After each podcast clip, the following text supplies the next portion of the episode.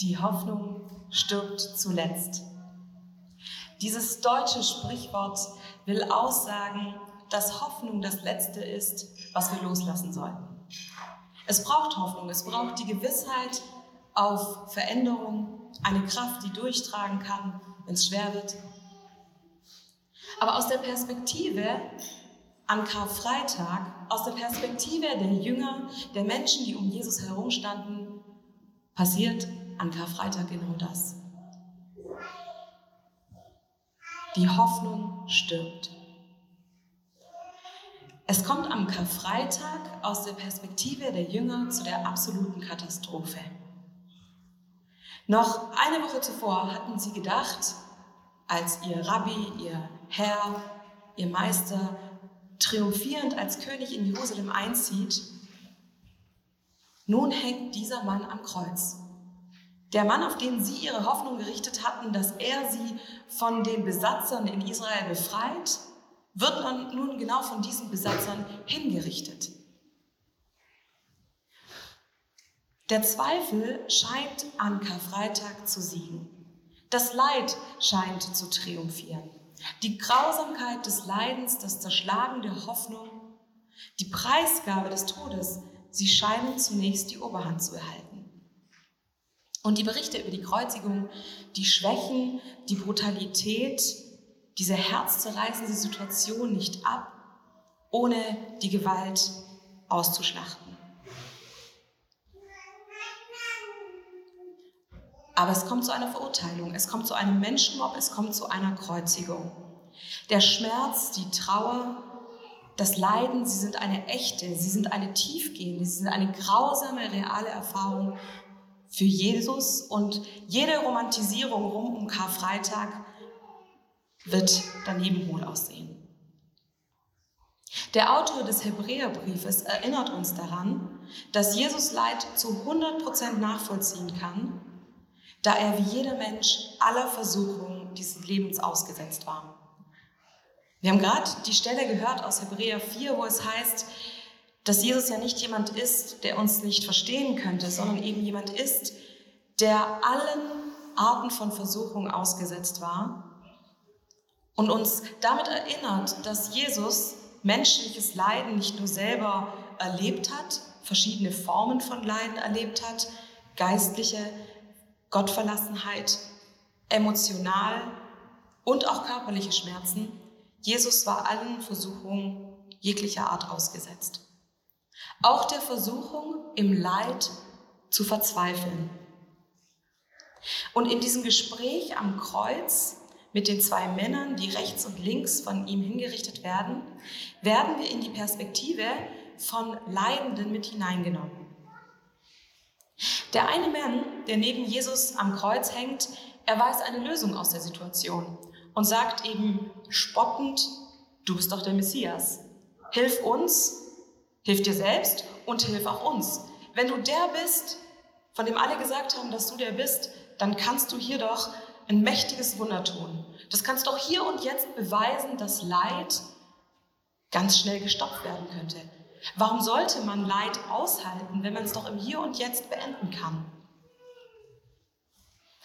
Der italienische Schriftsteller Cesare Pavese hat gesagt, wer leidet, ist immer im Zustand des Wartens. Wer leidet, ist immer im Zustand des Wartens. Leid macht einem Zeit ganz anders bewusst. Die Stunden am Kreuz müssen sich wie eine Ewigkeit angefühlt haben.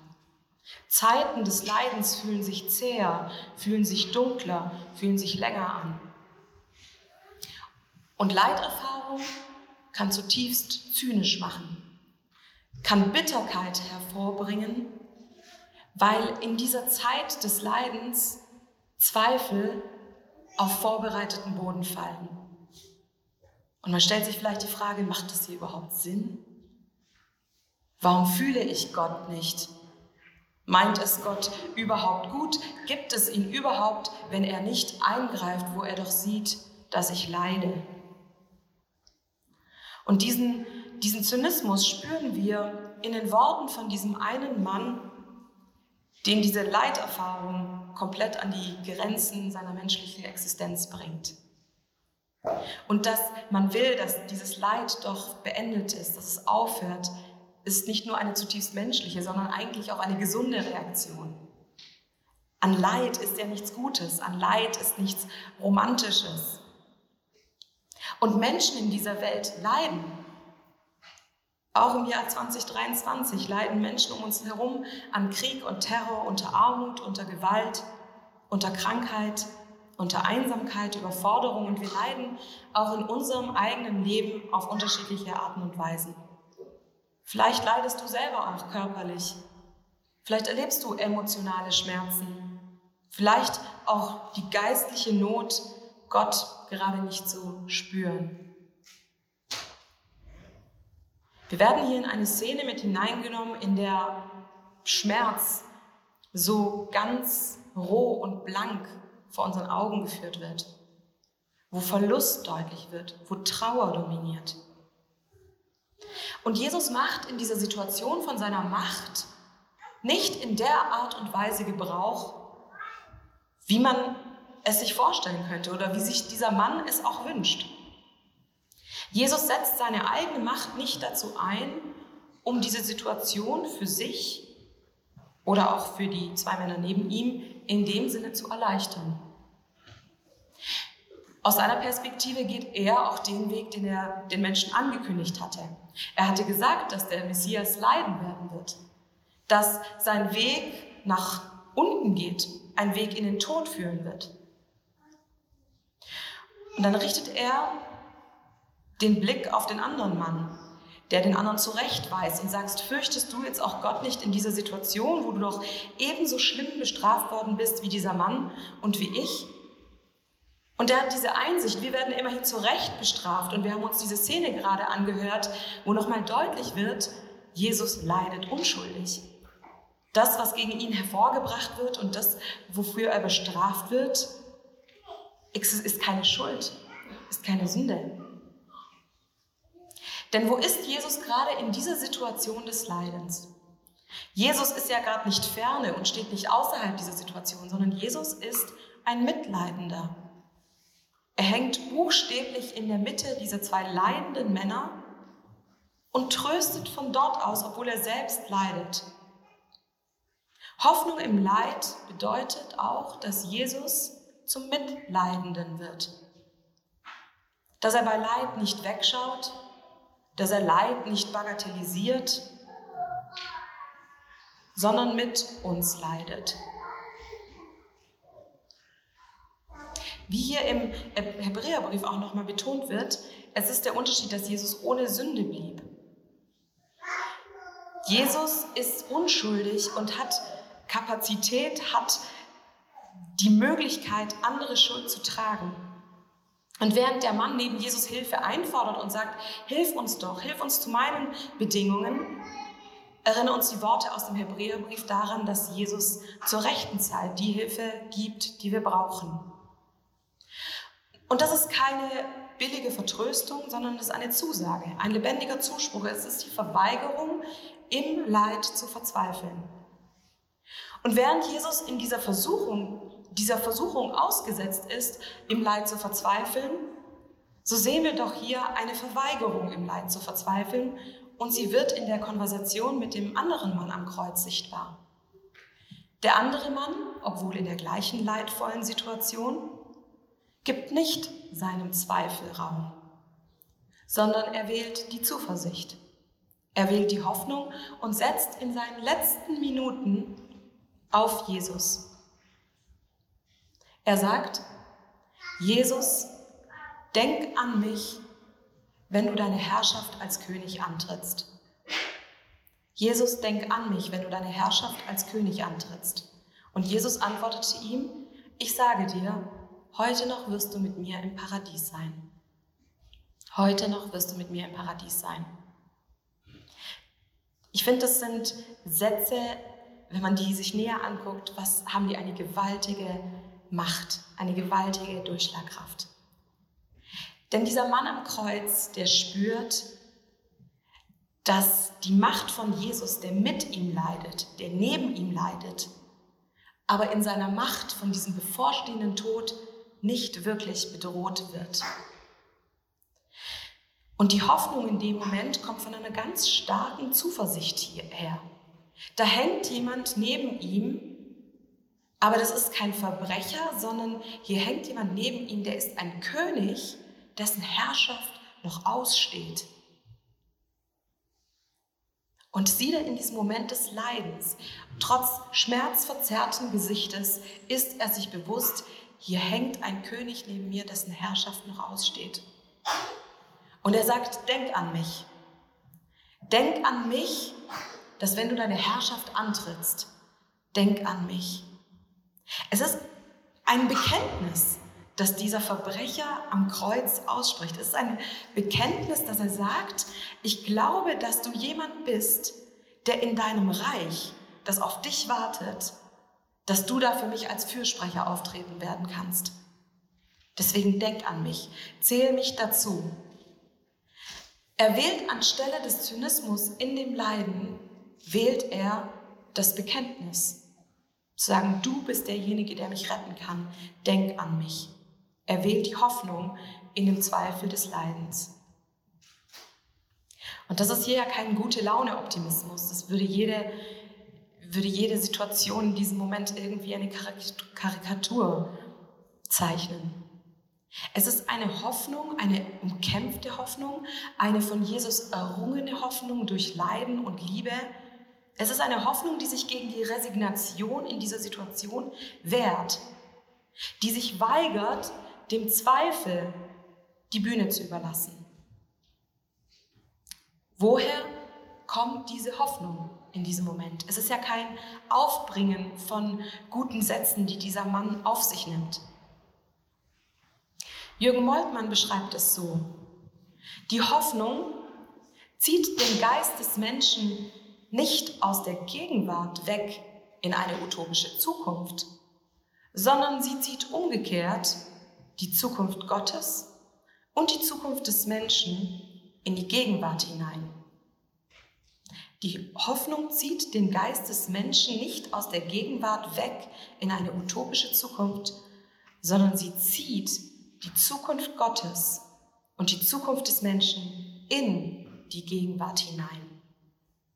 Die Hoffnung ist keine, die dieser Mann selber von sich aus aufbringen muss, sondern sie ist eine Hoffnung, die ihm von Christus geschenkt wird. Es ist ein Hineinziehen der Hoffnung Gottes, der Herrschaft Gottes, des ewigen Reiches Gottes in diese Gegenwart, auch inmitten von der schmerzvollsten und leidvollsten Situation, die man sich vorstellen kann. Und das wird in Jesu Antwort perfekt auf den Punkt gebracht. Weil Jesus antwortet auf diesen Vertrauensausbruch dieses Verbrechers, dass diese Hoffnung für ihn heute noch Realität werden wird. Jesus antwortet nicht mit, irgendwann kann ich vielleicht an dich denken, sondern heute wirst du mit mir im Paradies sein. Es ist ein Vertrösten auf die Ewigkeit mit dem Unterschied, dass die Ewigkeit heute beginnt. Hoffnung im Leid besteht eben nicht nur darin, dass Jesus mit uns leidet, sondern auch, dass Jesus in der ausweglosesten Situation mit seinem Zuspruch antwortet und uns darauf verweist, weshalb er gelitten hat und was das bedeutet in Ewigkeit. Er antwortet mit einem Heute. Heute gibt es Trost. Heute gibt es Zuspruch Heute gibt es Hoffnung für dich und für mich. Inmitten dieser brutalen Situation blitzen Hoffnungsschimmer auf, die uns einen Einblick in die Ewigkeit Gottes geben, die auch in jedes menschliche Leiden hineinragt. Inmitten von Leid ist diese Hoffnung Gottes erfahrbar, darf angezapft werden die Realität des Leidens ist echt, die Hoffnung aber auch. Und dort ereilt uns dann im Hebräerbrief die Aufforderung, unseren Blick auf diesen Jesus zu richten. In Hebräer 12 heißt es, wir wollen unseren Blick auf Jesus richten, den Wegbereiter des Glaubens, der uns ans Ziel vorausgegangen ist. Und weil Jesus wusste, welche Freude auf ihn wartete, nahm er den Tod am Kreuz auf sich und auch die Schande, die damit verbunden war, konnte ihn nicht abschrecken. Jesus hat inmitten seines eigenen Leidens eine Freude vor Augen. In aller Hoffnungslosigkeit der Jünger und der Menschen um ihn herum wusste er, dass sein Tod einmal der gesamten Menschheit zugutekommen würde. Dass sein Tod für ihn Schmerz, für andere ewiges Leben bedeuten wird. Dass er aufgrund seiner Unschuld unsere Schuld tragen kann.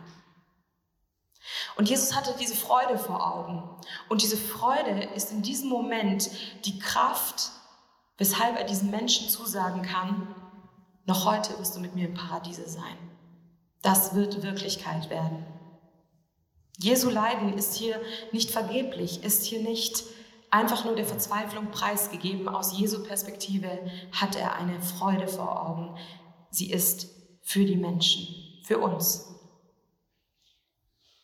Und wenn wir also in Gefahr stehen, müde zu werden, schreibt der Autor des Hebräerbriefs, dann denkt an diesen Jesus. Wenn ihr euch das vor Augen haltet, werdet ihr den Mut nicht verlieren. Aus dieser Textstelle in Hebräer 4 resultieren für uns Aufforderungen. Es ist die Aufforderung, dass wir in unserem Leid, in unserer Müdigkeit, in unserem Zweifel den Blick auf Jesus richten sollen. Denn von ihm kommt die Hilfe, von ihm kommt die Rettung, von ihm kommt der Zuspruch. Wir werden auch aufgefordert in Vers 14, wir wollen entschlossen an unserem Bekenntnis zu ihm festhalten. Haltet an eurem Bekenntnis zu Jesus fest, inmitten von Leid. Denn der Tod ist nicht das Ende der Geschichte. Das Leid in dieser Welt, die Tränen in dieser Welt haben nicht das letzte Wort. Und wenn wir uns das vor Augen führen, was das Leiden Jesu für uns bedeutet, was Jesus selbst in diese Situation ausgedrückt hat, dann sind wir eingeladen. Dann sind wir eingeladen, vor diesen Thron Gottes zu treten, voller Zuversicht, voller Mut dürfen wir Gnade empfangen, seine Liebe empfangen und die Hilfe bekommen, die wir brauchen. Im Zweifel für die Hoffnung bedeutet inmitten von leidvoller Zeiten, dass wir diesen Blick auf Jesus richten. Diesen Blick auf den Jesus richten, der nicht nur mit uns leidet, sondern für uns leidet. Die Hoffnung stirbt zuletzt. Und die Hoffnung stirbt ein letztes Mal an Karfreitag, nur um an Ostern zum ewigen Leben aufzustehen. Und selbst inmitten der Dunkelheit dieses Tages damals sehen wir Hoffnungsschimmer, Hoffnungsboten, Hinweise, dass der Tod nicht das Ende ist und es selbst inmitten von Leid in dieser Welt, in Zweifel in unserem Glauben allen Grund gibt, seine Hoffnung auf den Mann am Kreuz zu setzen, der aus Liebe für uns stirbt. Amen.